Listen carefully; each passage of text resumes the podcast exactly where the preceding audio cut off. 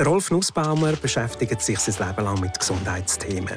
Er nimmt uns mit auf eine Entdeckungsreise mit der Frage im Zentrum, was heißt es eigentlich, kerngesund zu sein? Seine Antworten und Denkansätze überraschen. Ein Leben voll Gesundheit und Versöhnung. Im Fenster zum Sonntag.